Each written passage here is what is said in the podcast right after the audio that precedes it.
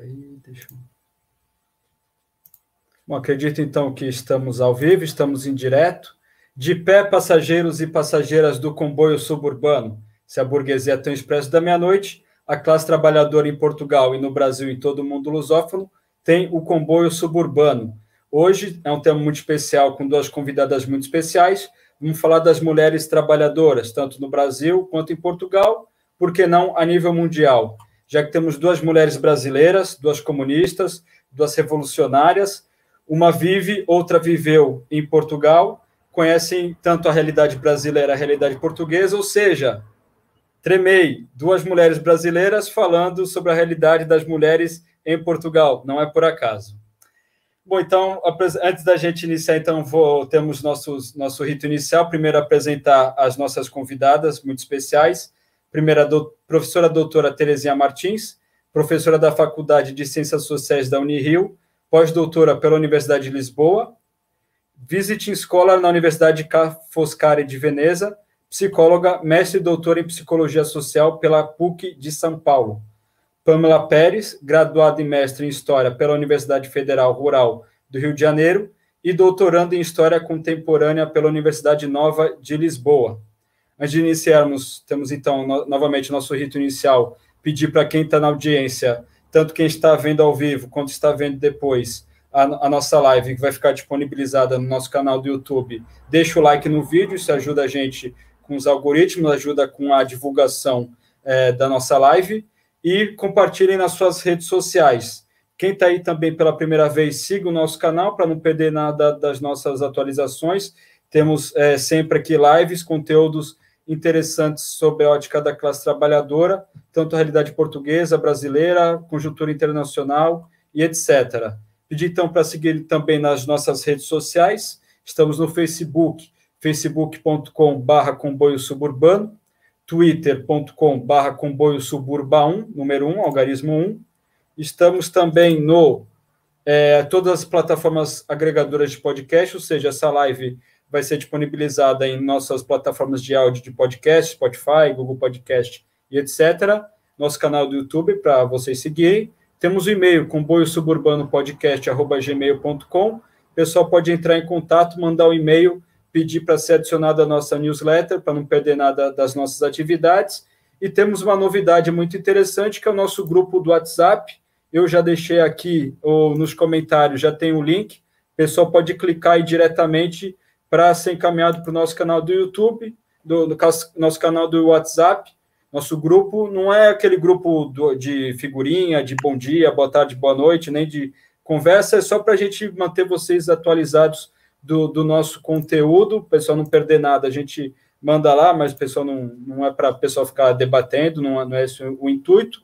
E nosso último recado, muito importante também, relacionado com a linha política desse, desse, desse canal, desse podcast, desse coletivo, que é o ciclo de palestras e debates, atualidade do pensamento de Francisco Martins Rodrigues, FMR 21, se realizará nas seguintes datas. Antes de falar a data, eu vou deixar aqui o link, também está nos comentários, o pessoal pode clicar aí direto para fazer a inscrição. A primeira sessão vai ser agora, sexta-feira, dia 17 de setembro, às 17 horas do Brasil, 21 horas de Portugal. Convidados são Ana Barradas, do Coletivo Bandeira Vermelha, daqui de Portugal, Gabriel Landi e Ricardo Noronha, historiador. A segunda sessão sobre leninismo versus centrismo e reformismo, independência de classe e alianças, 24 de setembro, também a próxima sexta-feira, sexta-feira seguinte, 17 horas do Brasil, 21 horas de Portugal, com Eduardo Stotz, do, do Centro de Estudos Vitor Meyer, Antônio Barata, do Coletivo Bandeira Vermelha, e Lucas Faria, esse que vos fala, do Comboio Suburbano Podcast. A terceira sessão vai ser no dia 1 de outubro, ou seja, a sexta-feira seguinte, Ação Sindical, Linha de Massas e Atuação dos Comunistas, Gilson Lima, do Coletivo Sem Flores, Henrique Watanabe, da Intersindical, Instrumento de Luta e Organização da Classe Trabalhadora, lá da Baixada Santista, da minha terra, Antônio Barata, do Coletivo Bandeira Vermelha. E a quarta e última sessão, a reconstrução do movimento comunista hoje, vai ser no dia 8 de outubro, ou seja, sexta-feira seguinte, às 17 horas do Brasil, 21 horas de Portugal, com Ana Barradas, do Bandeira Vermelha, Fausto Xelala, do Sem Flores, e Eduardo Stotz, do Centro de Estudos Vitor Meyer, o site para inscrição está aí na sua tela, tem aí o link nos, nos comentários no chat do grupo. Francisco Martins Rodrigues Internacional.wordpress.com barra FMR21 barra. Bom, vamos então dar início finalmente ao nosso debate. Deixa aqui atualizar a nossa tela. Já temos o pessoal, já está no chat. Pessoal já vai deixando as perguntas, deixa os comentários, porque vai, a gente vai ter a apresentação, a, a, a fala das nossas convidadas, mas depois a gente vai ter o debate com vocês aí do com vocês aí do que estão conosco na live. É, então, vai deixando pergunta durante a intervenção das, das participantes. É, para a gente, então, depois fazer o nosso debate, tá bom? Então, a primeira pergunta eu vou deixar para a Pamela, tá bem? Ela que vai iniciar o, o nosso debate. E a pergunta é: qual o contexto histórico das lutas das mulheres trabalhadoras em Portugal e sua relação com as lutas das organizações da classe trabalhadora? Como as organizações lidaram com essas lutas, se contribuíram ou não, e se há relação desse contexto, do contexto português, com o contexto brasileiro. Pamela, muito obrigado pela sua presença. Sabemos que seu cotidiano, enquanto é, trabalhadora é, intelectual, quanto é, estudiosa, é atribulada, mas é, agradecemos a sua presença e a sua contribuição. Pamela, vou abrir seu microfone, fica à vontade. Boa, Lucas. Olha, muito obrigada. É, é um prazer estar aqui. Boa noite a todas e a todos que nos assistem. Queria mesmo agradecer especialmente ao Lucas aqui pelo convite tão, tão querido e a todos os membros do comboio, que eu acompanho muito de perto, e, e também fico, a minha, fica a minha recomendação para que vocês é, sigam os canais, com debates riquíssimos sempre. É, e para mim é um duplo prazer estar aqui, não é? Discutir um tema que me é tão caro, Afinal, a minha tese de doutoramento e a minha vida aqui cinge-se a partir dessa, dessa análise sobre as mulheres trabalhadoras em Portugal e ainda partilhar essa mesa, essas leituras e reflexões com a Terezinha, que é uma mulher que eu tenho uma grande admiração. E, portanto, falar sobre lutas operárias de mulheres em Portugal ao longo do século XX é falar de exclusão, de machismo, de uma divisão sexual do trabalho condicionado a uma sociedade ainda muito pouco desenvolvida industrialmente, estou falando do século XX, e também socialmente atrasada. É, queria demarcar aqui que uma, uma coisa que não é um detalhe, para não nos esquecermos, principalmente para os camaradas que estão no Brasil e que podem não ter muita é, não ter muita proximidade com, com questões históricas de Portugal. Portugal viveu a mais longa ditadura fascista da Europa do século XX, que só finda em abril de 74, quando se processa um golpe militar que imediatamente se transforma e se desdobra em um processo revolucionário que tem uma forte cariz popular e em prol de uma sociedade socialista. Então, eu vou tentar aqui responder as questões do Lucas de uma forma mais. É, preciso ler mesmo algumas das minhas notas, porque senão eu, eu divago, tenho que, que me organizar, portanto, me desculpem se, se isso tiver um bocado chato mas é a forma que eu não me perco. Senão eu começo a falar de outras coisas e aqui a gente fica até amanhã. É, eu costumo sempre, sempre que vou escrever, sempre que vou falar para alguém ou para algumas pessoas, eu digo que as mulheres sempre trabalharam. É, é tão simples quanto isso. É uma máxima que eu insisto em repetir sempre. Eu sou repetitiva com isso. É, e é mesmo por uma questão de fixação. As mulheres sempre, sempre trabalharam. É, com a fixação da lógica e da dinâmica da família monogâmica e patriarcal e das funções entre homens e mulheres é, nessa dinâmica capitalista, o trabalho doméstico e de cuidados continua até os nossos dias desconsiderado enquanto trabalho, como se fosse algo natural e inerente às mulheres. Portanto, esse trabalho de reprodução social esteve muito marcado no decorrer do último século, é, sobretudo quando nos referimos às famílias proletárias, não é? E aqui é, demarcar que esse trabalho sempre existiu. É, mas isso também na, na, produção dita formal. As mulheres sempre, tra sempre trabalharam e sempre foram mantidas em condições de precariedade, é, sobretudo, falo em Portugal, do setor têxtil, é, na produção do linho e da lã e depois dos, dos materiais que se desenvolvem a partir desse, dessa matéria-prima desde o século XIII é, ou no trabalho agrícola, na colheita ou na lavra ao longo de todo o território português. É, são apenas dois exemplos de como que é, são considerados trabalhos é, artesanais domésticos, é, mas que, que, ou muitas vezes eram o sustento daquela família a partir dos trabalhos dessas de, de mulheres, não era simplesmente, e muitas vezes, é, um suplemento é, familiar, que é o que vai ser defendido ao longo do período salazarista, né? É completamente diferente nesse início do século XX. Uh, sobre a questão que o Lucas coloca, é interessante perceber que a dinâmica entre mulheres trabalhadoras e os órgãos de, repre de representação de classe já começam muito atribulados aqui. É, em 1891 é quando se dá a legalização da criação das associações de classe, é, e a maioria já por antemão excluía a participação das mulheres. É, havia ainda uma grande disputa e uma grande crise entre trabalhadores homens pela, pela não inserção das mulheres trabalhadoras, como se delas emanasse a culpa, não é, pela baixa dos salários e das condições de trabalho. Portanto, e demarco que compreender a dinâmica socioestrutural do sistema capitalista foi e continua sendo essencial na projeção de uma compreensão revolucionária para que a gente tenha uma mira assertiva, né, do que é que a gente precisa combater, quais são as lutas que a gente tem que travar cotidianamente. É, e essa, é, esse exemplo é muito interessante por isso. Quando antes as, as é, quando se começam a criar essas associações de classe, as mulheres é, não podiam participar. E, ao mesmo tempo, algumas delas criam associações de classe unicamente feminina, é, femininas, de mulheres, e fazem o mesmo. Nessas, nessas é, associações de classe, os homens não participam. Então, começa formalmente como órgão representativo essa situação, começa já um bocado atribulada, vamos dizer assim. Mas eu vou saltar um pouco aqui para o período do Estado, do Estado Novo, do período da ditadura, e também sublinhar os anos 60, que é o período em que a mão de obra no setor produtivo formal realmente explode é, em Portugal.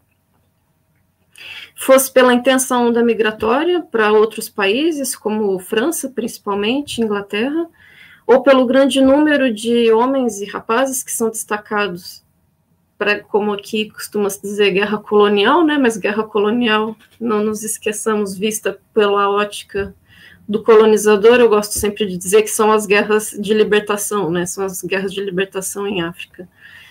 Hum, provocação, depois podem me, me dizer, podem dizerem coisas, fiquem à vontade. Uh, as mulheres, portanto, passam a permear outros espaços na divisão social do trabalho, do lar para a fábrica, não é bem assim, essa é uma, é uma expressão muito comum na historiografia e na própria imprensa. É, na verdade, ela não foi do lar para a fábrica, ela foi para a fábrica e depois voltava para o lar. Ela mantém, a mulher integra uma dupla, uma tripla jornada de trabalho que adentra em diversos setores produtivos em Portugal.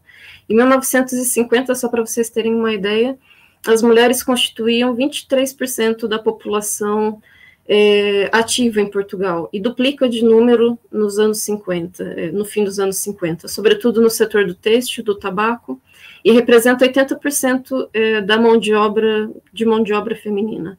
Uma importantíssima concepção para a compreensão desse setor dito produtivo no país são dados que nessa altura os dados estatísticos oficiais oscilam muito na caracterização de conceitos, e aqui é interessante a gente perceber como que muitas vezes um conceito parece algo simples e não é.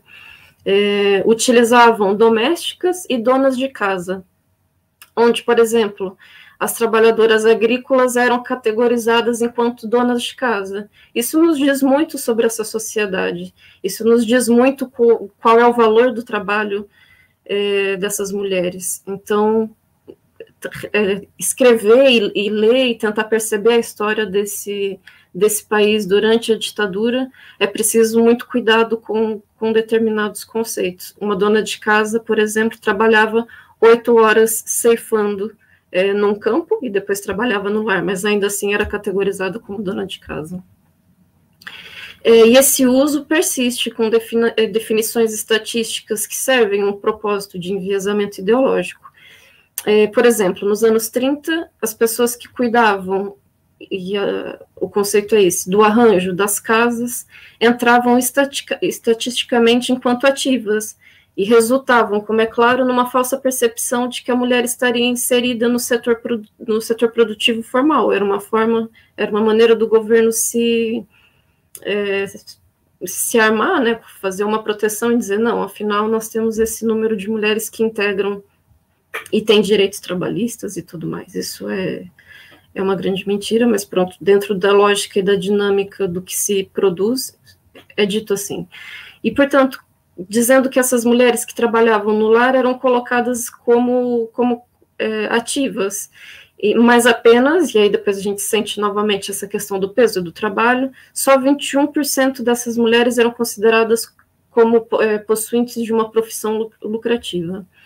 É, tais conceitos foram, foram sendo alterados ao longo dos recenseamentos seguintes, mas ainda me deparo com uma problemática do que é considerado trabalho e como a esfera doméstica ainda não era e não é percebida no sentido de trabalho produtivo.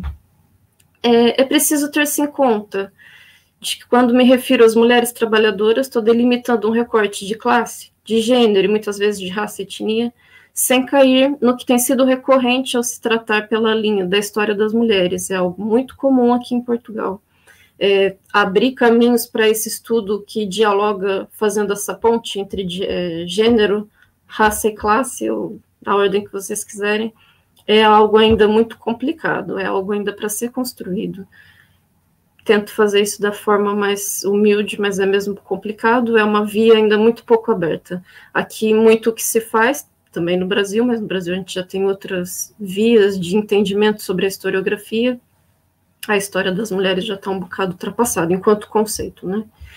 É, portanto, é preciso compreender espaços de sociabilidade, de condições econômicas e espaciais, e mesmo das relações de poder que configuram esse tecido social. É, não sei se todos aqui que estão nos ouvindo sabem do lema do, é, do período salazarista, do período da ditadura fascista em Portugal, que era talvez soe levemente familiar para vocês, Deus, pátria e família, né? O regime salazarista incentivava e enquadrava a mulher como dona do lar, era restrita ao universo doméstico e sempre sob a, a tutela dos homens, dependendo do período da sua vida, e sempre dentro de um círculo parental. Então, aqui a lógica da família monogâmica e patriarcal é realmente muito destacada. É, primeiramente, o pai, e os, e os irmãos também, e depois o esposo. No domínio, no domínio público, o espaço reservado às mulheres era o da educação e da assistência, o que se manteve até os anos 60, é, condicionando a vida pública da mulher ainda no sentido muito estrito é, e muito indireto. Mas essa perspectiva é muito atenuada pela propaganda do regime como uma tendência é, às mulheres do, extrato da, das mulheres burguesas. Portanto, vendia-se como propaganda que essas mulheres estavam inseridas enquanto professoras, enquanto enfermeiras, enquanto telefonistas, existiam ali caixinhas de onde elas podiam atuar dentro do, da dinâmica do trabalho, mas não se falava da mulher operária precária de dentro das empresas ou propriamente das mulheres do trabalho agrícola é, não era do interesse público para a ditadura que se divulgasse é, a labuta dessas mulheres nos campos ou do seu próprio trabalho doméstico. O exemplo clássico salazarista, não é que é esse lema que, que fica no ouvido, que a gente escuta de vez em quando, Deus, Pátria e Família, é, não se aplicava ao leque dessas mulheres trabalhadoras precárias, da pobreza que assolava o país, dos homens e das mulheres que subsistiam, de fato, de uma, numa condição de miséria. Eu depois vou falar aqui que eu linkei alguns dados só para vocês terem ideia do que era Portugal nesse período. É, os baixos investimentos públicos em infraestrutura e serviços sociais foram ainda mais reduzidos, os recursos foram concentrados para as despesas militares, já que em 61 Portugal começa a travar é, as guerras em África, nas frentes africanas, e claramente os que mais sofreram esse impacto foram os trabalhadores, deixados à mercê de um sistema defasado e focado em interesses arcaicos de uma ditadura tardia.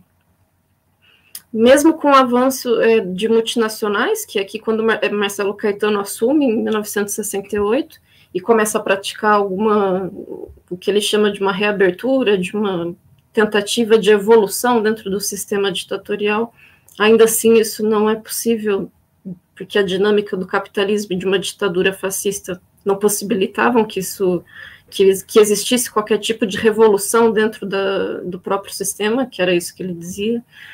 É, não se provia o básico para essas trabalhadoras e trabalhadores, criando o que aqui ficou, ficou conhecido nos anos 60 como as cidades de lata, que eram as cidades periféricas, é, bairros periféricos de zonas industriais. A inversão também aqui é interessante notar que nos anos 60 a gente tem uma inversão de valores dentro dessa sociedade, do rural para o urbano, e aqui nós estamos falando dos anos 60, é algo relativamente recente é, movimentou muito as estruturas sociais e econômicas de Portugal, uma vez que a dinâmica familiar e valorativa cria outros objetos, né, tem distintos interesses para essa rotina urbana. E aqui também tem essa questão, portanto, da inserção da mão de obra feminina, que é muito mais é, intensa com o êxodo rural em 61, o que desencadeia uma modificação da condição legal dessas mulheres trabalhadoras. E essas mulheres ainda eram preferidas, e remontando desde o início do século XX, porque elas, adquiridas uma vez a prática do trabalho, é, elas continuavam trabalhando e recebendo muito menos que os homens. Um, e aqui, só uma questão de curiosidade, ainda em 66, o, o marido ainda era o chefe legal, é, dentro de um estatuto, ele ainda era o chefe da família, apesar delas, de uma mulher poder requerer, cumprindo vários requisitos, que ela se tornasse a chefe de família, mas isso legalmente era um, um entrave. É, o marido tinha o controle sobre a própria vida laboral da esposa, ele podia receber o seu salário, podia reincidir o, teu, o, o contrato, é, podia controlar saídas para o estrangeiro, por exemplo, tinha direito legal a abrir as correspondências das esposas, isso tudo vai perdurar até, até, o, até o período revolucionário, né, até 74. Ainda assim, é, a década de 60 foi um palco de grandes transformações, é, isso se dá também com essa entrada maciça da mão de obra feminina no setor dito produtivo, é, mas também trabalham em outros setores, como é claro, como cozinheiras, em serviços de limpeza, uh, com mulheres adias de trabalho de, de, limpeza na casa de outros, uh, venda ambulante. Esses trabalhos percorrem séculos em Portugal uh, e sempre no papel da mulher. A dinâmica salarial ainda era, era percebida como um acrescento ao ordenado familiar, como eu disse, e isso era muito vendido enquanto propaganda, quando nós sabemos que a realidade muitas vezes vem da, do único sustento familiar ser da própria mulher. É, portanto, aqui, como eu tinha dito, só para vocês tentarem perceber um pouco como era essa vida em Portugal nos anos 60, é, início dos anos 70, quando se dá o período da Revolução, em, em 70, 36% das casas não possuíam eletricidade, só para vocês terem uma ideia. 53% não possuía água encanada, 42% não possuía saneamento e esgoto. Isso em todo o território nacional. Portanto, imaginem vocês, mais, mais da metade da população não tinha água encanada em 1970. Uh, os péssimos indicadores de saúde pública, especialmente em relação à natalidade e a ausência de um sistema efetivo de educação nacional afetava, como é claro, direta e especialmente a vida da mulher trabalhadora. É, em 1970, de mil crianças nascidas, 55 não completavam o primeiro ano de vida. A taxa de analfabetismo nos anos 70 é de 19 para os homens, de 31 para as mulheres. Estamos falando ainda de pessoas vivas, não é? De a voz aqui dos nossos colegas que, estavam dentro dessa estatística. É, Portugal, por conseguinte, contava com as mais taxas elevadas de analfabetismo e mortalidade infantil, é, a mais jovem população com a mais elevada taxa de natalidade e a mais baixa esperança de vida à nascença, o menor número de médicos e enfermeiros por habitante quando comparado ao restante da Europa Ocidental. Apesar do cenário extremamente precário, foi no início da década de 70 que diversos relatos, relatos sobre lutas de mulheres operárias vêm à tona, é, com uma série de reportagens numa coluna do Avante Clandestino, que eu pesquisei durante o meu mestrado e vou partilhar algumas delas aqui com vocês.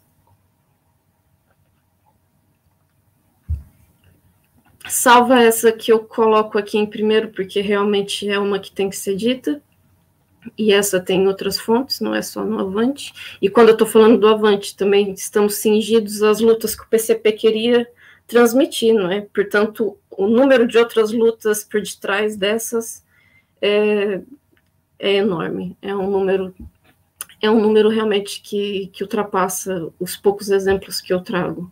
Mas, tirando no caso, esse caso específico, que foi a grande greve do curso, em 58, é, que foi no âmbito das eleições presidenciais e na campanha do, do Humberto Delgado, as mulheres tiveram uma, um grande peso nessa, nessa dinâmica desse processo, que se estendeu em manifestações até 62, por motivações políticas, mas sobretudo na reivindicação por melhores condições de vida, de trabalho e de salário, muitas mulheres foram presas e torturadas pela PID nesse período. E que fique o registro para que não nos esqueçamos da força combativa de Albertina Diogo, Fernanda Paiva Tomás, Maria Carmina, dentre muitas outras. Já nessa série que eu referi para vocês do Avante, é, tra diversos tra diversas trabalhadoras recorreram à greve no mês de outubro de 73, como é o caso é, da Automática Elétrica Plese, que por acaso é uma empresa que depois vai ter uma luta constante, muito interessante durante o PREC, portanto já elas já começam ainda em, em 73, também havia homens nessa fábrica, mas havia um, era um número significativo, até maioritário, de mulheres, contavam com 5 mil trabalhadores e trabalhadoras. É, na Signetics, com praticamente todo o quadro de mulheres operárias, elas entravam, entraram em greve é, pelo aumento de salários, pela semana das 40 horas é, e pelas horas extras, tendo 30 dias de férias remunerada. É, esse caso também é exemplar, porque a empresa solicita a presença da GMR, fecha a fábrica e mantém um piquete ali com, com grande agressividade com essas trabalhadoras.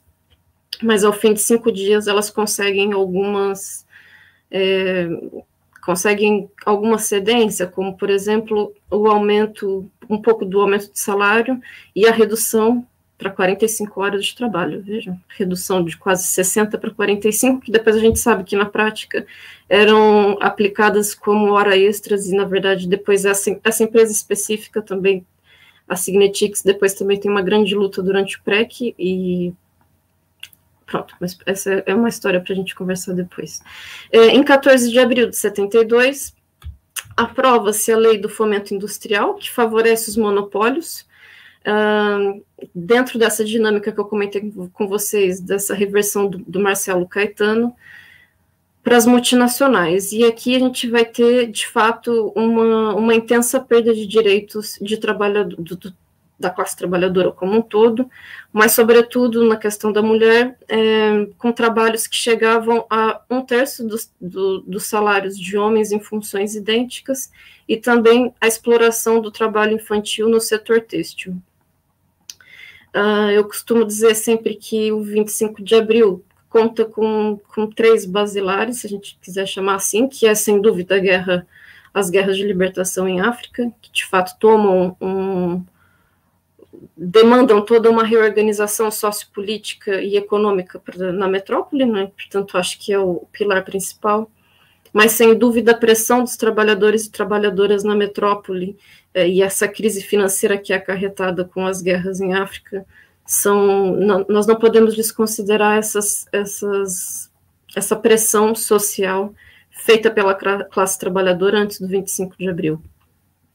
É, mais alguns exemplos. No setor têxtil, na Oliveira Ferreira, é, mais de 100 operários fizeram greves de braços caídos por aumentos de salários, é, seguidos pela greve geral na empresa Manuel, é, Manuel Gonçalves, no, no, no Minho, e no âmbito da luta feminina, foi a greve das conserveiras é, de Setúbal, em março de 73, que atingiu pelo menos mais quatro fábricas com paralisações. E aqui eu me lembro também exatamente da, da greve das, das conserveiras em 1911, que levou a uma greve geral e uma paralisação geral em Lisboa, isso em 1911, portanto, vejam bem como é que as mulheres estavam presentes na, na, na dinâmica do trabalho mesmo que, que nós não encontremos muitas referências a isso.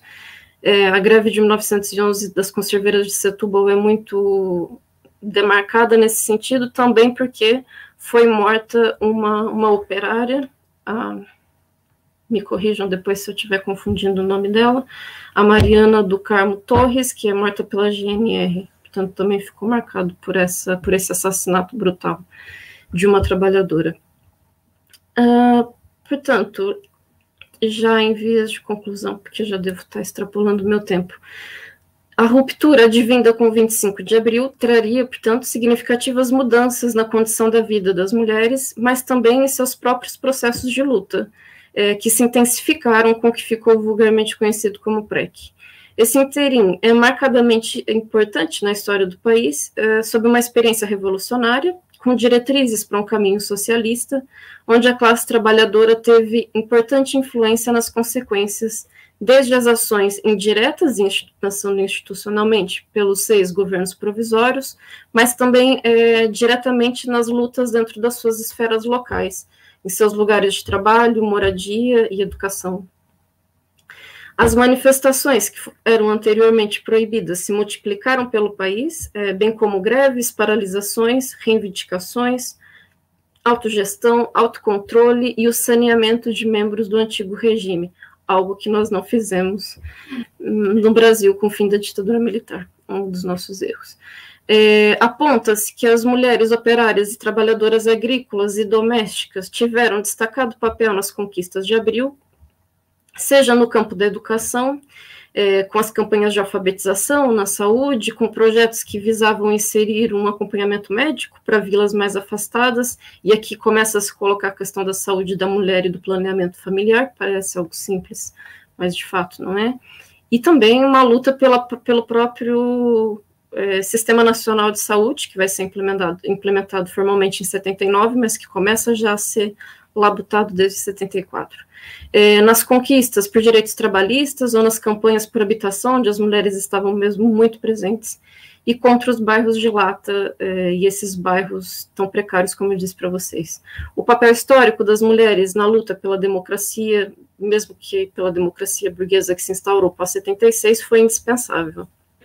Destacamos, sobretudo, é, lutas operadas em fábricas, é, em multinacionais do setor têxtil, das, da cortiça, das conservas, do tabaco e na produção de materiais eletrônicos. São os campos que elas mais estiveram presentes nesse período. Alguns casos são emblemáticos, como fuga de patrões é, estrangeiros dessas multinacionais. Sempre uso o, o exemplo da Sogantal, que é a empresa que eu mais toco na minha tese, mas existem dezenas de outras de patrões que de fato fogem e deixam as trabalhadoras desempregadas sem qualquer auxílio, e essas, por sua vez, ocupam e criam uma autogestão de fábrica. Essa é uma tese, uma tese dentro da minha tese, que é que de fato houve muito mais autogestão em Portugal durante o PREC em empresas que eram maioritariamente de mulheres, do que empresas maioritariamente por homens. É uma tese que eu ainda tenho que desenvolver, mas estou aqui soltando pensamentos com vocês. Justamente, e aí retomando a questão do Lucas, que é de fato muito pertinente, justamente porque o apoio das organizações burocráticas ou das organizações de classe revolucionárias não apoiavam essas lutas. Uh, e, e, de fato, foi a forma foi a forma que elas encontraram de reivindicar, de colocar e de demarcar os, os seus espaços que eu contabilizei até hoje foram pelo menos 290 fábricas ou espaços fabris ocupados e autogeridos ao longo dos 19 meses do, durante o PEC. É muita coisa se vocês pensarem é, em toda essa condição que eu falei antes, que eu fiz questão de ser de dizer quais, quais eram as condições dessas mulheres, quão oprimidas elas eram, quais, é, quais eram os espaços de sociabilidade que elas perpassavam e que ainda assim conseguiram, depois do 25 de abril, romperem com, com uma luta tão, tão feroz em muitos dos casos. só para abrir aqui caminho, provavelmente, para que algumas coisas que a Terezinha possa trazer. Depois de 74, muitas organizações feministas, algumas só se consideravam femininas, é, são criadas a partir de 76, e sem dúvida foram indispensáveis para o desenvolvimento e para a conquista de leis, é, ou para o direito ao aborto, por exemplo, mas que só se concretiza em 2007, um, teve aqui uma longa luta. Contudo, o país, como a gente sabe, sucumbe a essa dinâmica capitalista e globalizante, há um sentimento de falsa pertença a uma União Europeia, que a gente sabe quais são as suas características, e nenhuma dessas organizações criadas nesse período manteve-se de fato como dentro de um feminismo revolucionário, o que é um, o que é de fato uma, uma pena. E por fim, é, só para fechar aqui a ideia, as mulheres veem, portanto, a sua condição legal melhorar, é, de fato, a gente sai também de 48 anos de uma ditadura fascista, conquistam direito, melhoram em muitos aspectos a sua vida dentro de uma lógica é, do sistema capitalista que impera, sobre essas condições de desigualdade e preconceito, mas também importa destacar que muitas situações é, não eram consideradas ou ainda não são reconhecidamente consideradas de desigualdade, é, seja no direito ao corpo, direito ao aborto aqui já não tanto, mas ainda é um tabu, é um país muito católico e que tem algumas implicações por isso, as mais diversas formas de liberdade, de forma de violência contra a mulher, os números de feminicídio aqui são relativamente altos, pensando no número de habitantes, e como que isso é tratado pela mídia, por exemplo, uh, ou a discriminação no seio do é, das mulheres dentro da, do trabalho, ou ainda dentro dessa manutenção que persiste da naturalidade do trabalho doméstico ser atribuído as mulheres. Portanto, acho que a conclusão que a gente tira isso de uma forma muito pragmática é que não basta uma mudança de regime, mas também uma mudança de mentalidade, de estrutura e de sistema, não é? Não basta alterar apenas um, um pouco do, do problema que vinha anteriormente. E por isso, acho que concluo minha fala, estou aqui aberta a questões que vocês queiram colocar, críticas, estejam à vontade, e tenho certeza que a Terezinha vai trazer aqui questões mais interessantes para a gente debater. Obrigado, Lucas. Obrigado, Terezinha. Nós que agradecemos, Pamela. Foi um apanhado histórico é, maravilhoso, muito interessante. Só destacar, antes da Terezinha fazer a fala dela, destacar aqui. Primeiro, falar para o pessoal, deixar aí as, as dúvidas, colocar suas questões, discordâncias, concordâncias, comentários em geral para a gente depois fazer a próxima etapa, é, depois da fala da Terezinha, da gente abrir o debate para vocês, tá bom? É, deixar aqui, salientar que a gente tem aqui no, nos comentários o link para entrar no nosso grupo do WhatsApp para receber todas as nossas novidades. Tem também o link para o pessoal se inscrever lá no ciclo de palestras e debates sobre a atualidade do pensamento de Francisco Martins Rodrigues, que é o autor e militante revolucionário português que é uma das principais é, referências aqui para a gente do comboio suburbano.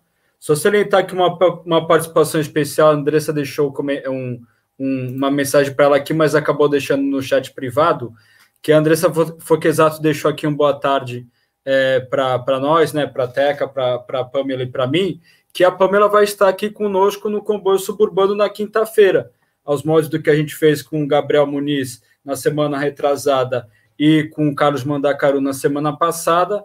A Andressa Foquesato é a próxima participante do Carruagem Conversa. Vai ser na quinta-feira que vem, aqui no canal do Comboio Suburbano, dia 16.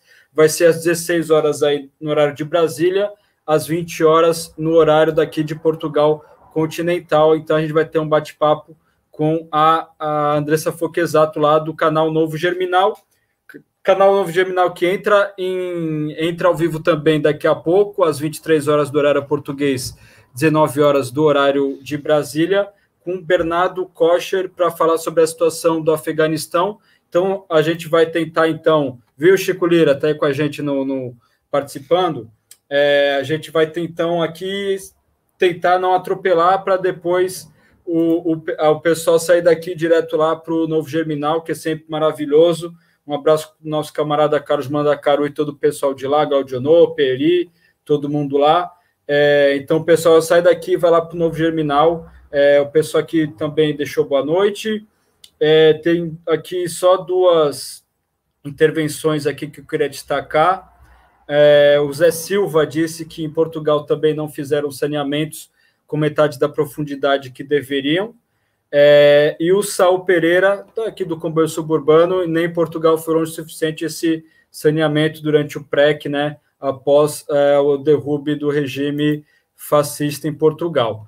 É, a, eu vou deixar para a Pamela responder depois, que a, Teres, ah, a, Terezinha, a Pamela já respondeu que a Terezinha tinha perguntado o que era a greve de braços caídos, e a Pamela respondeu, aqui, Terezinha, aqui chamam de braços caídos paralisações pontuais na produção, combinavam horários e ou diminuíam ou paravam as esteiras de produção. Então, para quem ficou com a dúvida, já está aqui respondido aqui no nosso chat, é, é coisa fina, coisa de alto nível. Pessoal, vai deixando então as perguntas de vocês, tá bom? Agora vai ser a intervenção da Terezinha. Terezinha, é um, é um prazer enorme te receber aqui no comboio suburbano. A tela está aí com você em destaque, seu microfone está aberto e muito bem-vinda. Muitíssimo. Primeiro, boa noite para quem estiver em Portugal. Sei que é tarde para vocês, e boa tarde para quem está aqui no Brasil. Estou toda feliz, Lucas dizendo que estava com a cabeça doendo, e eu estou toda aqui ligada na tomada, porque uma oportunidade de estar aqui no comboio, primeiro lugar. Em segundo lugar, com a Pamela, não é todo dia que aparece na minha vida, e eu sou, fico muito honrada e acho que vocês entendem a minha honra depois de ver a exposição de uma pessoa tão jovem, com o grau de profundidade da análise que ela realiza, e em momentos que esse tipo de análise é raríssimo na cena que discute mulheres, né? Então, muito obrigada, Lucas, pelo convite, muito obrigado, pessoal do comboio, muito obrigada, Pamela, por ter estar tá aqui dividindo, é uma honra, como você sabe, a gente já se encontrou aí em Portugal, estabeleceu relações de camaradagem, que eu espero que se aprofundem cada vez mais. E Lucas Idem, estamos estabelecendo recentemente boas relações, maravilhosas relações de camaradagem, de troca. Isso, para mim, é o que me alimenta e que me anima. É, a minha função, como alguém que já viu, sem quem já viu alguma fala minha em algum lugar, nunca é trazer a resposta, mas provocar a polêmica. Acho que o método que nós utilizamos, que é o materialismo histórico dialético, fala da crítica. A crítica em Marx é buscar os fundamentos, analisar os fundamentos, o que que aqui tem de que dê, né, para se manter, o que, que precisa virar de cabeça para baixo e o que, que precisa jogar fora. Então, é, é, ainda mais um tema como esse, que é, por si só, a menina dos olhos hoje, dos mass médias, e estudá-lo no contrapelo, na contramão da forma como faz a Pamela, na forma como eu tento fazer, causa sempre muita polêmica. Eu amei, Lucas, e agradeço de novo você, Pamela, por essa organização da Pamela falar primeiro que a gente tinha discutido se eu tinha dito, será que é a melhor? Com certeza é a melhor exatamente porque me coloca exatamente no seio daquilo que eu quero discutir. Veja, a pergunta, Lucas, você não ia fazer uma pergunta você vai fazer depois? Ou eu vou... Terezinha do céu. Desculpa. Terezinha, pergunta. É... Desculpa lá. Preparei para respondê-la. Pois é. E eu não fiz, olha só que coisa, desculpa. Mas vamos lá. Eu falei, eu tô, eu tô com uma dorzinha chata de cabeça hoje, eu tô meio. Não que, não que o normal seja lá grandes coisas, mas vamos lá, pergunta. Como está o feminismo hoje? Quais as principais lutas encabeçadas? Essas lutas dizem respeito à vida das mulheres trabalhadoras ou a linha classista e revolucionária foi deixada de lado nos últimos anos? Quais os maiores desafios para o feminismo hoje? Tá aí a pergunta, Terezinha, vai lá. Vou começar a contar teu tempo agora, é. obviamente. Tá, tem como tirar? Eu estou me vendo duas vezes, eu acho horrível. Tem como tirar eu uma? É, é, aqui tem eu duas vezes, e Pamela uma, e Lucas. Não tem como tirar uma dessas caras minhas aqui? Não. É, uh, não, porque uma é um controle nosso aqui, Tá e a outra é o que o pessoal está vendo. tá bom, então tudo bem. Então eu, eu não olho para a câmera. Eu fiz algumas anotações também para não me perder no tempo. Veja, é fundamental que as conversas é, que nós tenhamos aqui, os debates, é, a pergunta do Lucas é, né, se refere ao passado. Pamela está falando ao passado. É, é necessário que a gente explicite que quando se vai ao passado, não é por nenhum saudosismo, não é reacionariamente, não é dizendo, como, como alguns canalhas, disse aquele que era tempo bom, como Lucas falou, não é disso que se trata. Se trata de, é necessário conhecer o passado para atuar no presente e perspectivar o futuro. Então, é sempre este movimento histórico, o movimento da história que nos interessa. É impossível apanhá-lo, analisar qualquer coisa sem conhecer sua gênese, e seu processo de desenvolvimento. Então, é nesse sentido, sem nenhum saudosismo. Não é isso? Veja. Na verdade, a partir de 1994, o movimento feminista conhece uma cunha. Veja, a partir dos anos 1970, com a crise do capital e todo o processo que o capital precisou se reorganizar, objetivamente mudando da ilha, da linha de produção para a ilha de produção e subjetivamente, fazendo circular o conjunto de discursos que nós conhecemos, o capital quase vira, quase é derrubado pelo, né, pelo movimento social em todo o mundo, movimento de trabalhadores. Se o capital precisou se reorganizar naquilo que se refere à linha de produção, ele também é necessário que ele criasse a diz o velho Marx, as ideias dominantes são ideias das classes dominantes, um conjunto de ideias que o ajudasse na manutenção da sua própria lógica. Este conjunto de ideias se chama pós-modernismo. Obviamente que não somos idealistas para dizer que é só as ideias. Só quero dizer que o que, que significa o pós-modernismo? Significa o capital precisava dar resposta as questões colocadas na luta, seja pelo movimento negro em todo o mundo, como Pamela citou, saindo de guerras né, coloniais lá em África, nos Estados Unidos pelos direitos civis, etc., etc., em todo o mundo, ou a luta de mulheres que, de forma diferenciada, desigual e combinada, diríamos, em todo o mundo, mas se expressou no Brasil com um pouco mais de retardo, mas no conjunto do mundo um pouco mais cedo. Mas veja, em mil, a década de 1990 é, conhece já um amadurecimento do movimento feminista. E aí o capital precisa intervir. Ele não pode negar a força, a luta de classes não é só o capital jogando, é ele jogando e nós nos contrapondo. Ele não pode negar os problemas advindos da forma com que os seres humanos são colocados no trabalho e classificados do ponto de vista ideológico por terem uma dada cor de pele ou um determinado sexo. Ele não pode negar os problemas que a gente chamaria ligados à opressão. Então ele pensa a solução mais fantástica para a sua continuidade.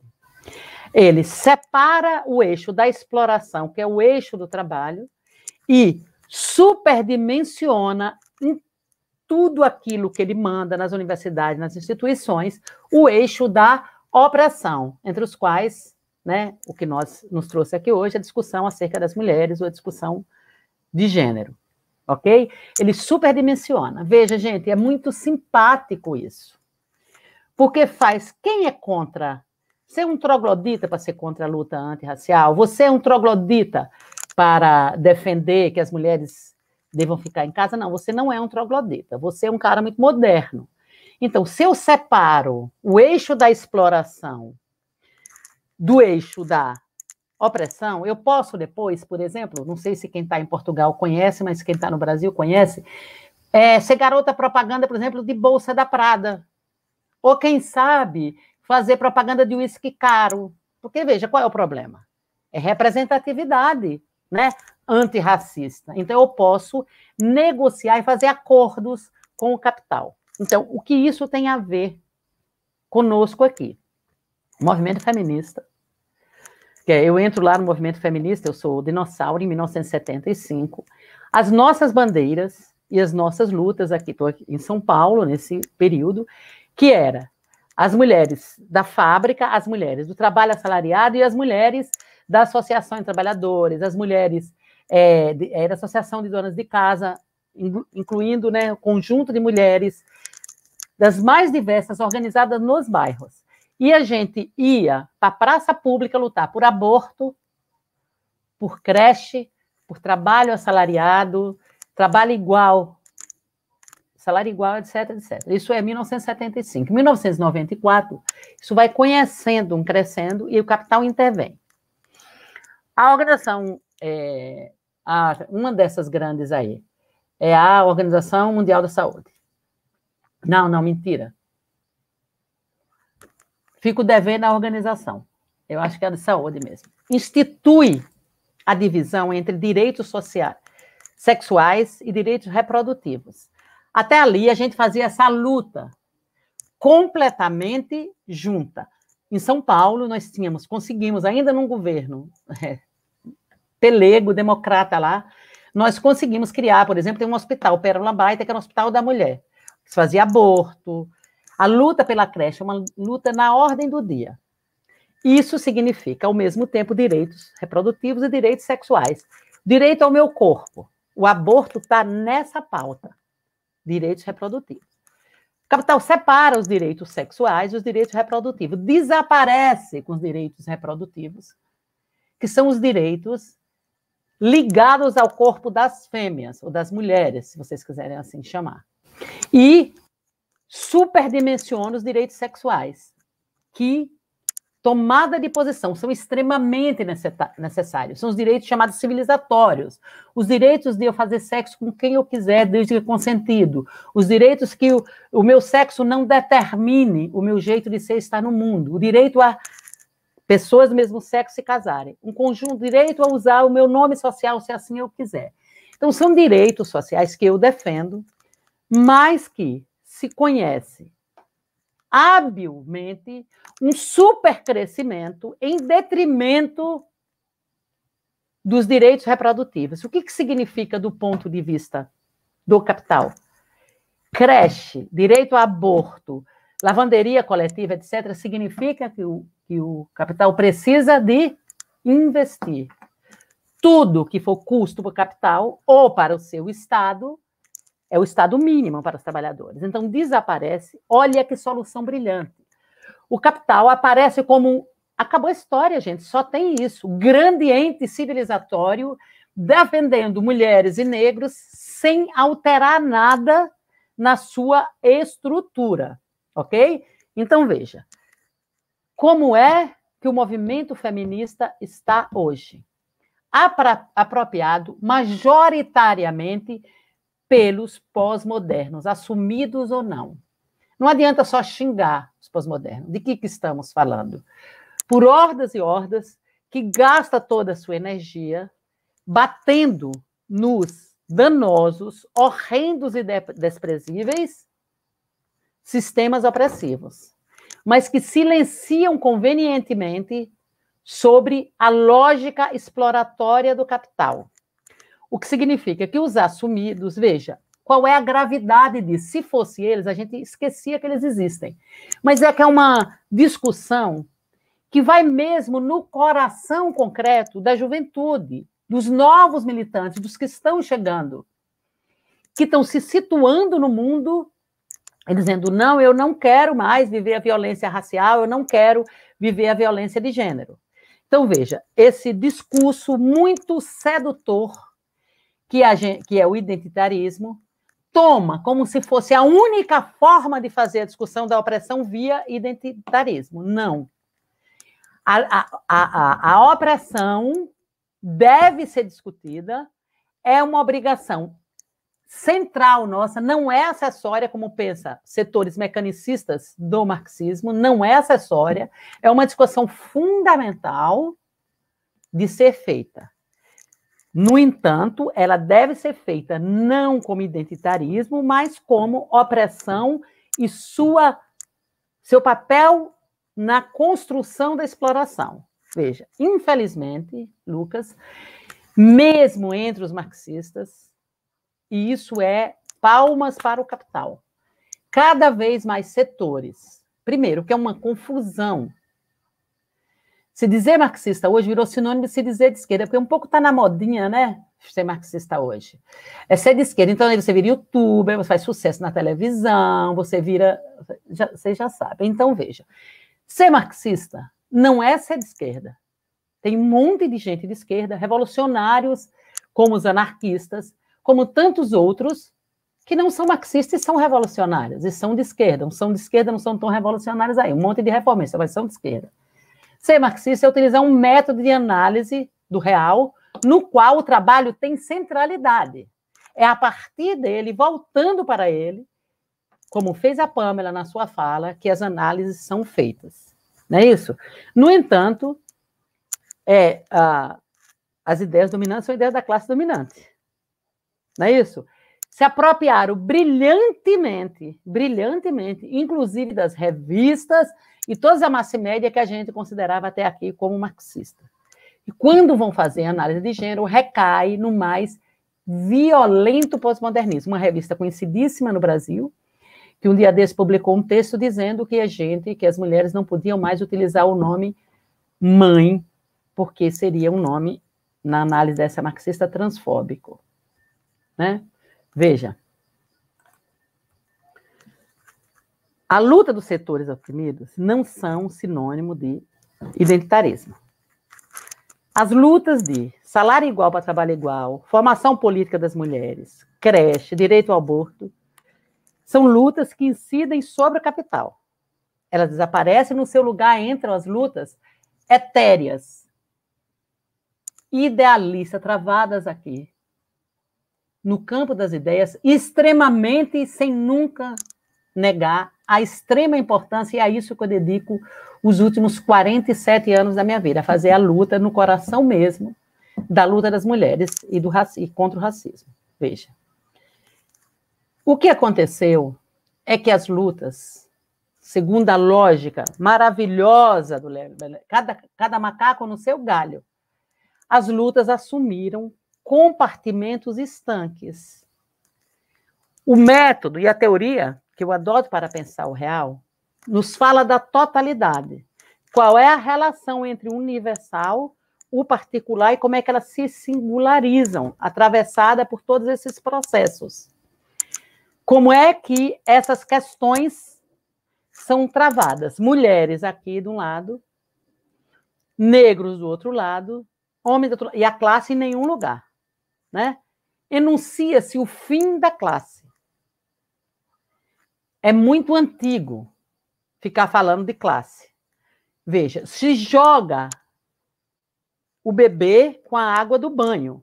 Os marxistas são cegos ao gênero, sim, são. Os marxistas, a maioria das ciências sociais são.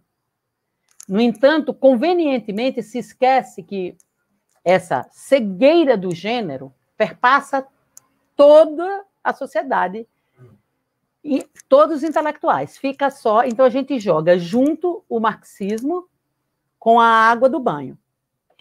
Eu quero lembrar para vocês, eu lembrei na, no site que eu fiz lá, na live que eu fiz lá com o pessoal de Pernambuco, o pessoal do Debate Papo.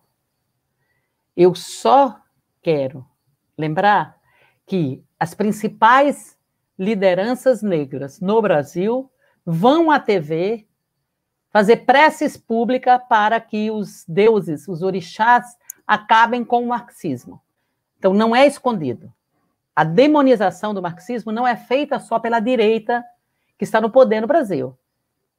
Também é por esses setores pós-modernos da luta antirracista e da luta feminista.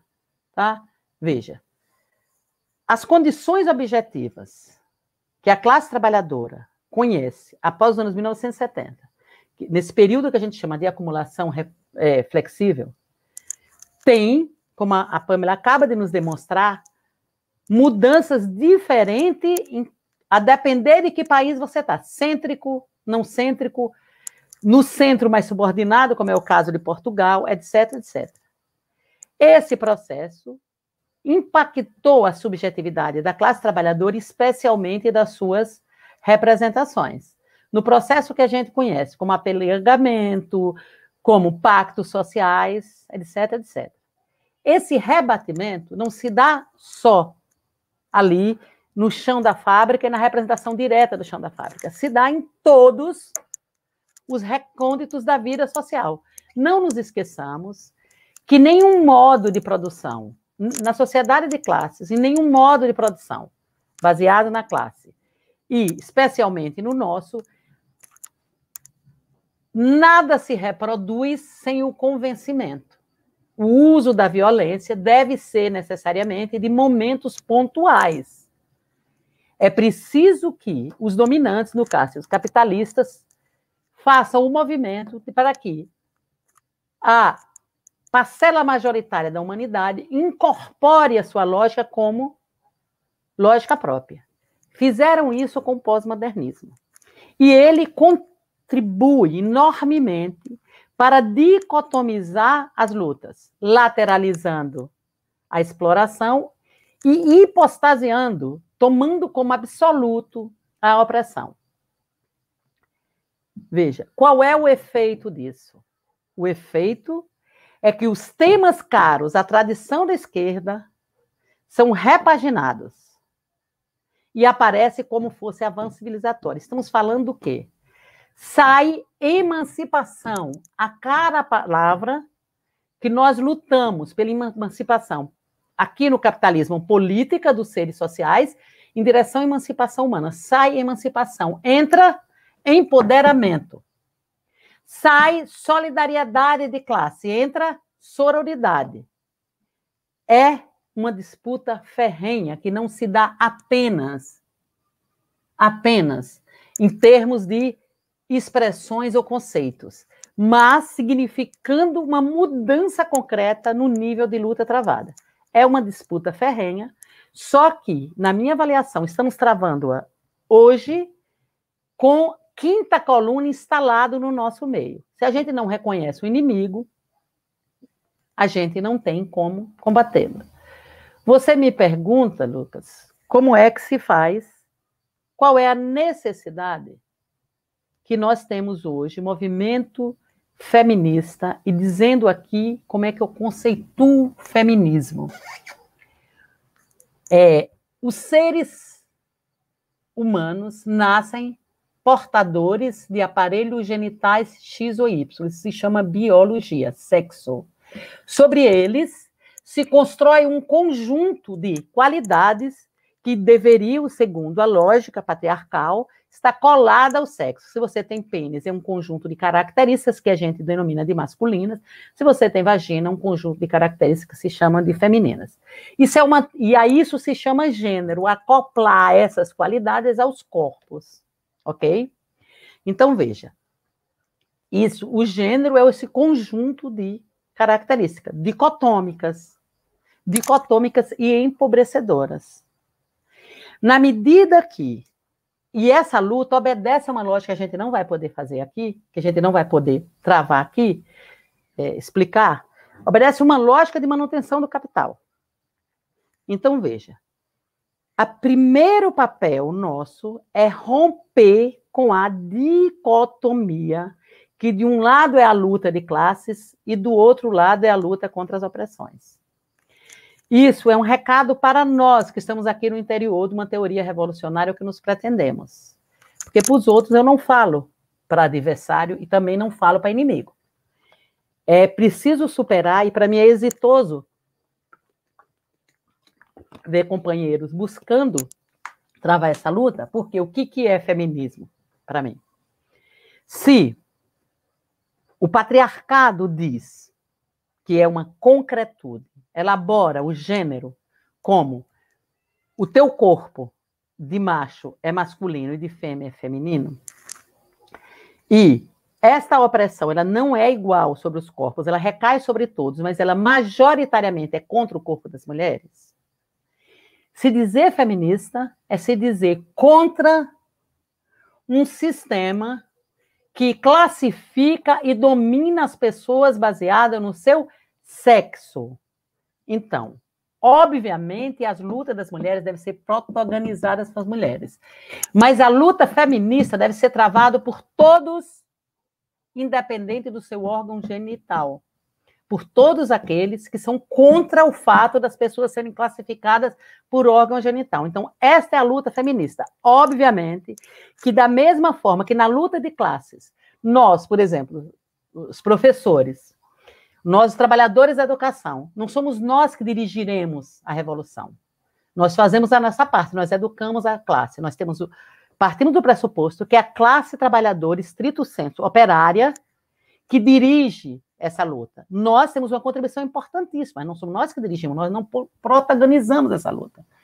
Da mesma forma, a luta feminista deve ser, sim, protagonizada por mulheres, mas é uma luta a ser travada por todos, porque senão nós recaímos em se tiver vagina, é a favor da luta das mulheres. E agora me explique no Brasil a Damares e tantas outras. Ou a luta feminista é uma luta no coração mesmo da revolução, ok?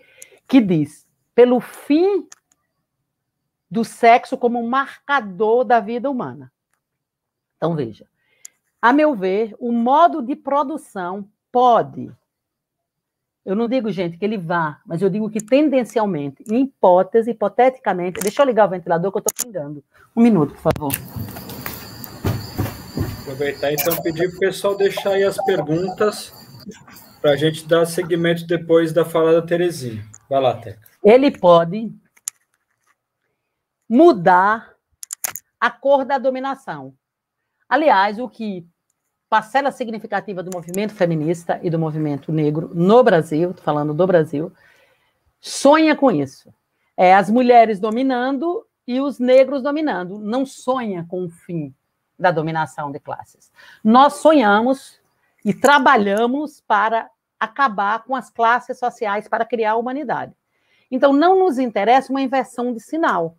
Nós não queremos mudar nem a cor, nem a orientação sexual dos dominantes e dominados. O capital, em tese, pode fazer isso. A sua estrutura continuaria intacta se os negros estivessem nos melhores lugares, ou se os homossexuais, no sentido LGBT, estivessem nos melhores lugares. Não. Isso ele pode? Pode. Ele jamais poderia inverter o sexo, o sexo da dominação. Porque é no corpo das mulheres que se reproduz a força de trabalho. O capital, como toda sociedade de classe que nasce, o patriarcado nasce junto com a sociedade de classes, não é eterno, por favor. Ele nasce junto com a sociedade de classes. Ele precisa controlar, não é o único elemento, mas é um elemento que não pode ser esquecido. Ele precisa controlar a força de trabalho.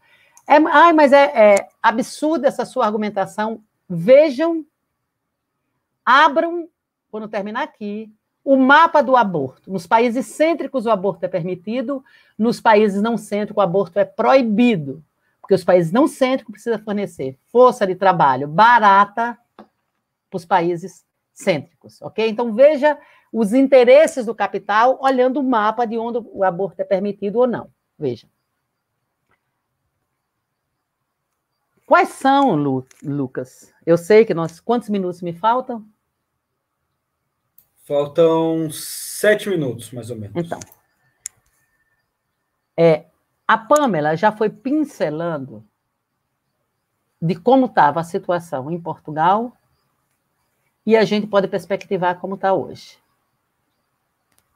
Como é que está hoje? Estamos pegando o melhor das forças da juventude, o melhor das forças organizadas, e gastando-a em lutas inócuas, mas que faz muito sucesso.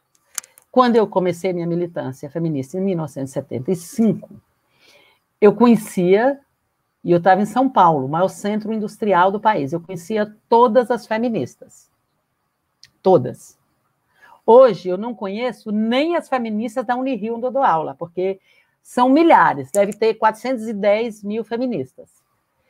Que parece um super avanço. Nós que usamos um método que diz é preciso desconfiar do trivial, da primeira aparência, é preciso, e além me pergunto, como é que está a violência contra as mulheres aqui no Rio de Janeiro e no Brasil? Aumentando a passos largos. Como é que está o emprego das mulheres? Como é que está creche para. Creche deveria ser para a humanidade, mas numa sociedade onde filho é responsabilidade colocado como responsabilidade das mulheres, é um problema que interessa diretamente e primeiramente as mulheres. Como que está a luta pela ligação? Desapareceu. As pautas do 8 de março são pautas todas focadas nos direitos sexuais. Desapareceram as pautas. Enquanto isso, a realidade concreta, concreta das mulheres piora a patamares. Agora é muito legal, porque agora tudo é o Talibã. Então, as mulheres do Talibã vão sofrer imenso. Jura, gente? Vão sofrer imenso na minha avaliação. Mas jura que, fora a diferença que nós não usamos burcas, tem tanta diferença assim? Eu não avalio que tenha. Eu não avalio que tem. E não estou subestimando que é a força do fundamentalismo religioso. Veja. Então, dito isso, os marxistas são, né, como diz o velho Marx, não basta pensar o mundo, é preciso transformá-lo. Eu não sou né, da teoria é, lá do pessoal da Crises, por exemplo, o que diz, ou da escola de Frankfurt, que diz do horror que é e não tem saída. Sim, tem saída. Por onde, naquilo que se refere às mulheres, devemos construir a saída? Primeiro, é necessário uma luta explícita e ferrenha pelo fim da divisão sociossexual do trabalho. Esse fim bate diretamente, você não precisa dizer o capital, mas uma luta que coloque como horizonte a divisão sociossexual do trabalho bate diretamente na forma como o capital organiza a vida social hoje. É preciso retomar as lutas que diz respeito ao controle das mulheres sobre seu próprio corpo e não apenas a luta para usar para não se depilar. Controle sobre seu próprio corpo, isso passa pelo aborto,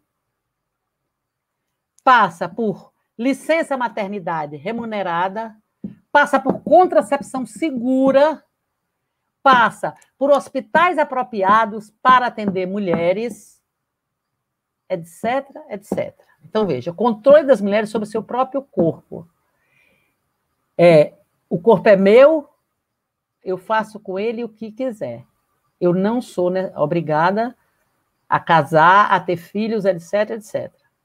É preciso retomar uma luta que desapareceu, e agora eu vou apanhar quando eu dizer isso, daqui a pouco, mas é a luta pela massividade do trabalho assalariado. A Pamela diz corretamente: as mulheres sempre trabalharam. Na verdade, se, se nós formos em Lucati, a humanidade só é humanidade porque trabalha. A forma como esse trabalho não existe a não ser a classe dominante que vive sem trabalhar. Mas as formas que esse trabalho assume é que diferem em tempos históricos, não é isso? A nossa luta é pela massividade do trabalho assalariado. As mulheres entrarem, isso significa o fim da divisão sociossexual do trabalho. É impossível no capitalismo, gente. Nós sabemos, porque não existe espaço para todos. A Pamela deixou claro de como os operários receberam a luta das mulheres. Porque, veja, é o capitalismo, não tem lugar para todos. Se entra mulheres, desemprego dos homens, não é isso? Então, a nossa luta é por, não pela entrada das mulheres e o desemprego dos homens, é a luta pelo aumento do posto de trabalho, a luta que a classe sempre promoveu, agora, deixando claro que essa classe é composta de homens e de mulheres. Então, para acabar com a subordinação material das mulheres, não é com autoajuda, é com seu assalariamento. É impossível na lógica do capital. Sim, por isso nós devemos lutar.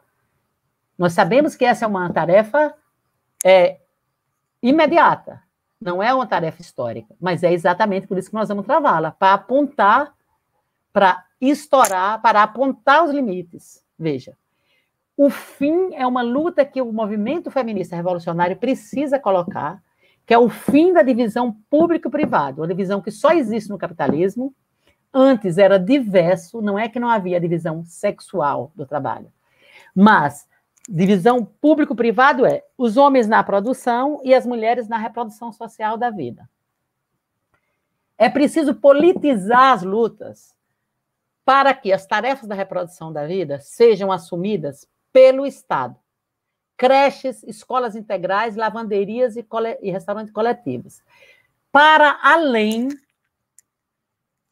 da divisão das tarefas domésticas. Porque o que acontece? Óbvio que a divisão das tarefas domésticas entre homens e mulheres, é o patamar de onde se parte. O movimento pós-moderno colocou como a meta.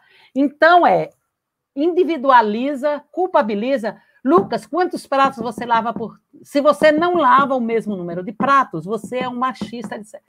Despolitiza essa discussão. Então, óbvio que o patamar é a divisão, é partir da divisão de tarefa, mas nosso patamar é coletivização dessas tarefas, bancada pelo Estado.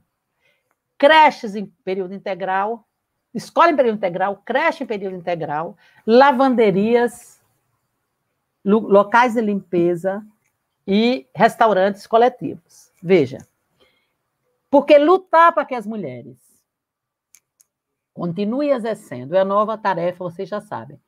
As mulheres continuam exercendo as mesmas funções, só que agora remunerada. Primeiro, gente, é desconhecer rapidamente, na Argentina foi aprovado, é, pagamento das mulheres que ficam em casa, que fazem o trabalho de reprodução. Em primeiro lugar, é desconhecer o papel fundamental que a reprodução social da vida tem na composição do salário. Por que, que é necessário para o capital que as mulheres fiquem em casa? Porque se o capitalista tivesse que pagar o salário para a força de trabalho se reproduzir no dia seguinte, no caso dos homens, o salário teria que ser muito mais alto, diminuiria a mais-valia que ele extraiu. Então, não é diretamente que o trabalho doméstico produz a mais-valia, mas contribui no montante lá na fábrica. Vocês acreditam que, em primeiro lugar, o capital vai empreender essa luta diretamente no seu coração, remunerando as mulheres sem se mexer é uma falácia. Em segundo lugar, e se o Estado bancar isso? O Estado vai bancar, retirando, o Estado que já é mínimo, retirando da saúde, da educação, do interesse coletivo, para bancar algo que interessa ao capital, porque a reprodução da força trabalho. Não se, ninguém está falando aqui de amor, de sexo, ninguém está falando disso. Está falando de reprodução da força trabalho. Do trabalho que as mulheres fazem para que no dia seguinte a força trabalho esteja pronta para trabalhar. Veja, isso extrai, isso impacta a extração da mais-valia. Agora, o mais grave disso, lutar para que as mulheres sejam remuneradas no trabalho doméstico significa eternizar a divisão sociossexual do trabalho, o mundo da produção dos homens e o mundo da reprodução das mulheres. O trabalho de reprodução da vida é um trabalho chato, maçante e isolado. E isolado, cada um no seu nós queremos exatamente o contrário disso. Nós queremos livres produtores, produtores livremente associados. Terceira questão que nos impacta diretamente, que nós temos que preparar curso de formação política para as mulheres, mas que leve em conta a situação atual das mulheres, não as mulheres, não para mim e para Pamela. É preciso fazer curso de formação política para as mulheres que estão lá, que não dividem, é, que, cujos maridos, as mulheres que, são, que têm maridos, as heterossexuais, que não dividem as tarefas, que têm cinco filhos, como é que você traz e faz formação com essas mulheres? Quantas mulheres, a classe trabalhadora estrito centro, se sentem representadas fazendo, tira o moralismo de lado. Uma passeata a, sem a parte de cima da, da, da, da roupa na, na orla de Copacabana. Quantas dessas mulheres? Então, é preciso, sim, preparar curso de formação política no estádio que as mulheres se encontram hoje. Incorporar mulheres na direção das organizações de classe. Mas não incorporar mulheres para falar do tema das mulheres. O tema das mulheres é tema de homem e de mulheres. Incorporar mulheres enquanto legítima direção política. E para isso é preciso pensar suportes, como já houve, a esquerda brasileira já conseguiu fazer. Nós tínhamos, eu tenho um filho que tem 35 anos, nunca parei um dia de militar. Fiz greve até ele nasce numa quinta, até a sexta eu fiz piquete até a sexta seguinte, e logo depois estava na rua era né, 86, fazendo de novo greve. Veja, por quê? Porque tinha um coletivo nas direções e nos sindicatos que pensava a questão das mulheres. Então, tinha um coletivo para as crianças, tinha creche para as crianças, a gente cuidava coletivamente disso que era a reprodução da força trabalho e as tarefas das mulheres, ok?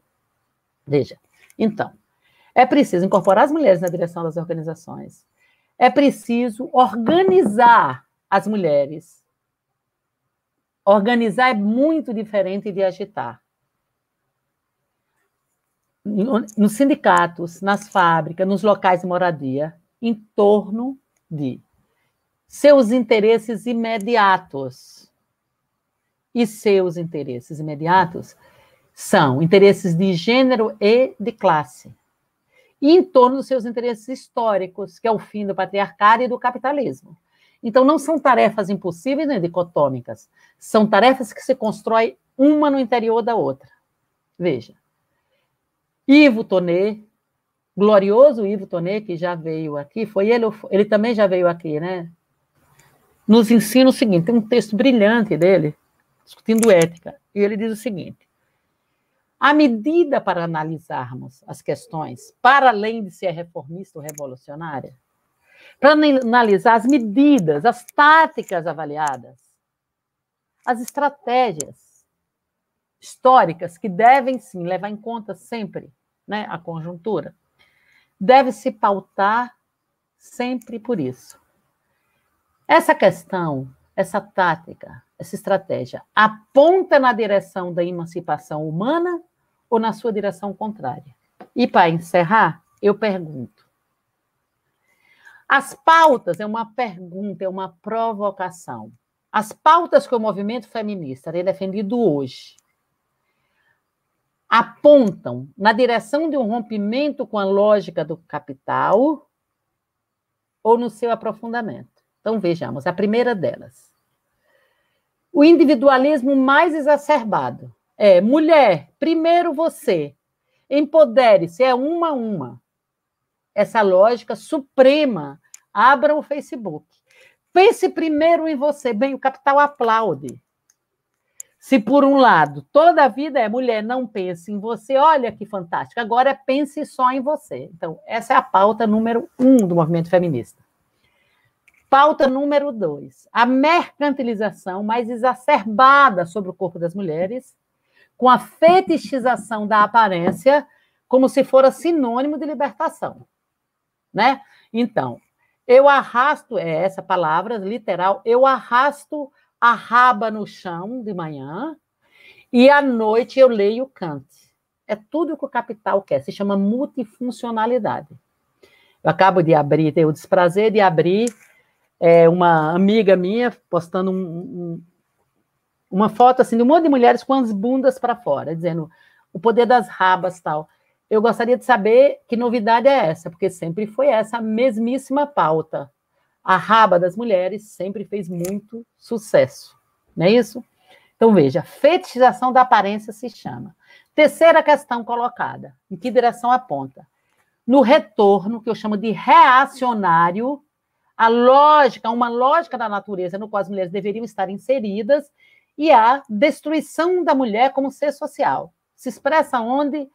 As mulheres são da lua, é o sagrado feminino, o retorno às tarefas consideradas femininas. As mulheres devem cuidar das plantas e da terra. Isso é uma tarefa das mulheres. Isso é se chama reacionarismo.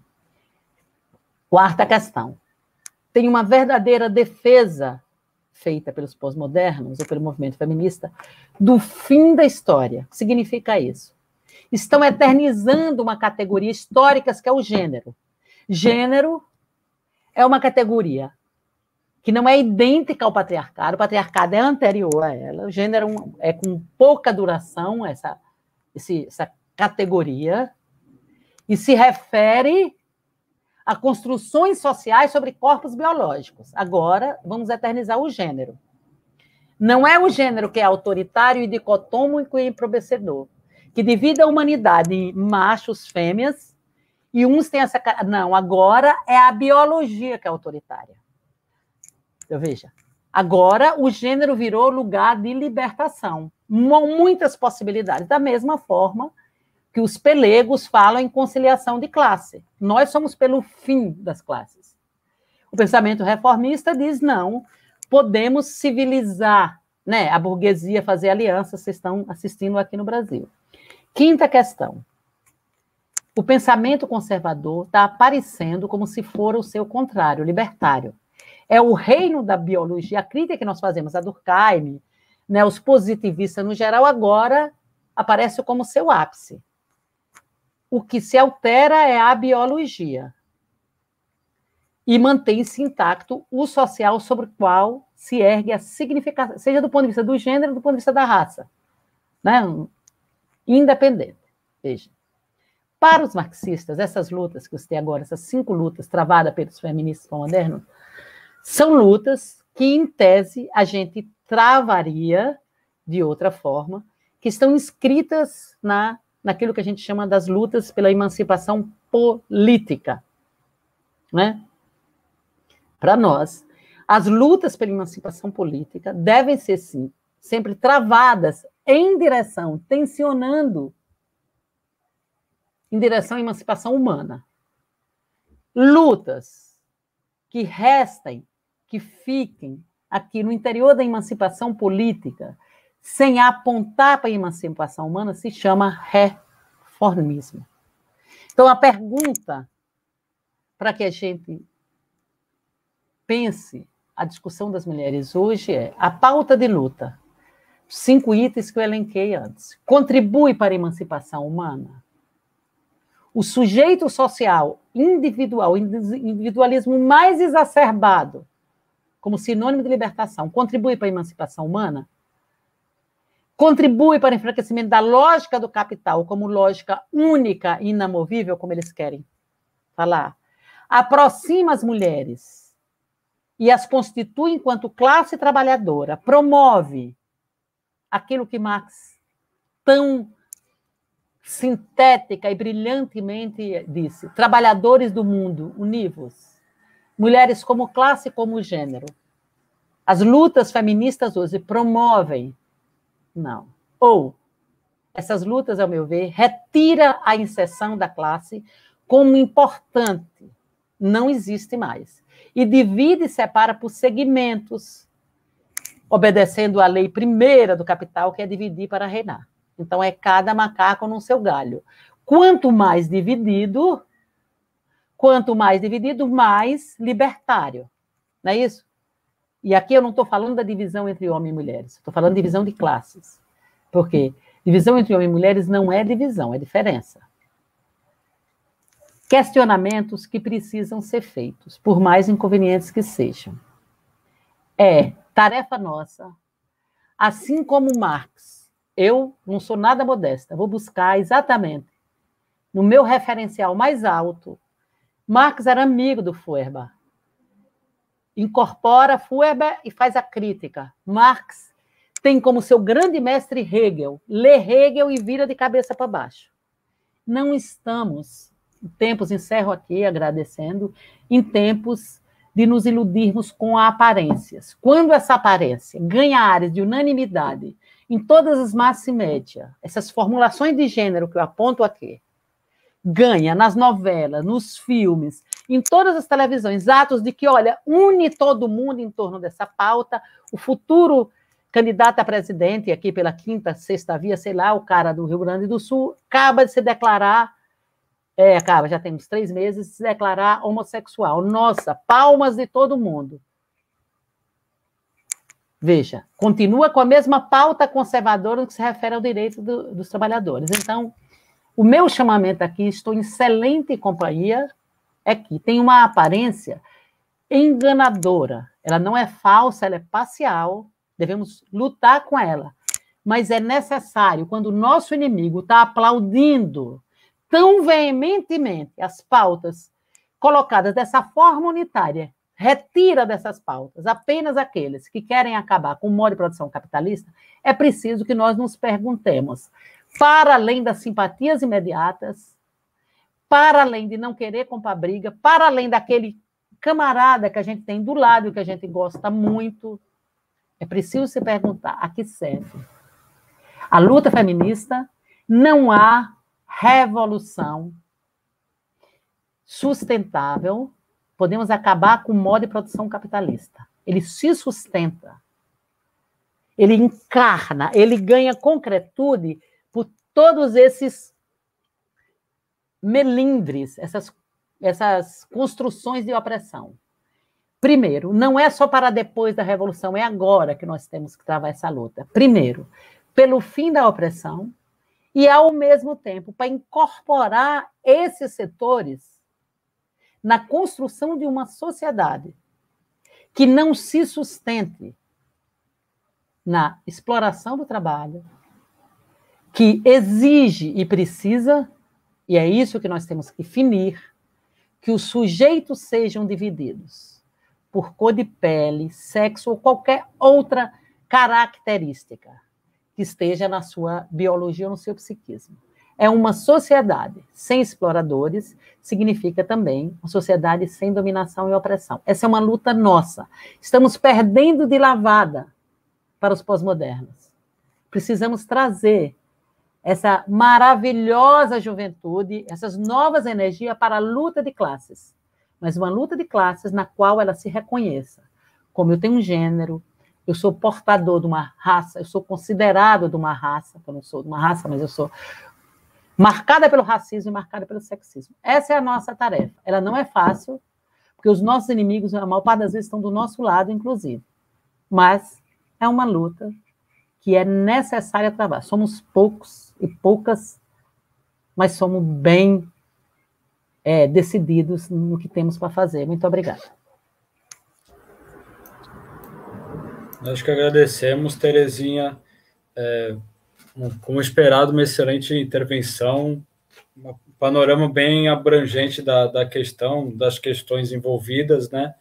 É, antes da gente continuar, então, pedir, a gente está com uma audiência muito boa, pedir para quem está assistindo, tanto agora ao vivo quanto depois, quando a live ficar no nosso canal, deixa o like, que isso ajuda na nossa divulgação, ajuda com, com os algoritmos do YouTube para que a, a, atividade tenha um maior alcance. Também compartilhe nas, nas suas redes sociais e sigam o canal do Comboio Suburbano, sempre tem conteúdo aqui é, sobre uma, uma lógica da classe trabalhadora, é, tanto Brasil, Portugal, o mundo lusófono e a conjuntura internacional como um todo.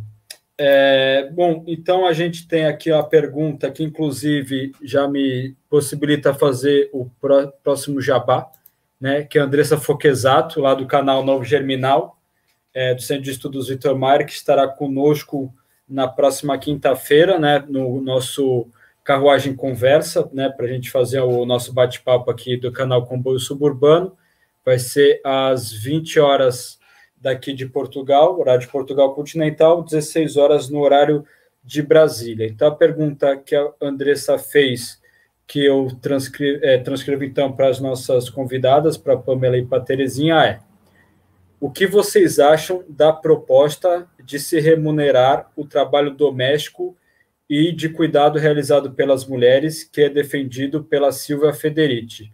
É, eu vou começar então com, com a Pamela. É, Pamela, precisa de um, de um tempo para se preparar ou já pode, podemos dar, pode responder já? Então, Lucas, eu é, fui preparando aqui alguns tópicos que eu vi no chat, não sei se, se é preferível que eu responda um pouco de tudo ou especificamente essa da, da Andressa, que inclusive a Terezinha já respondeu, né?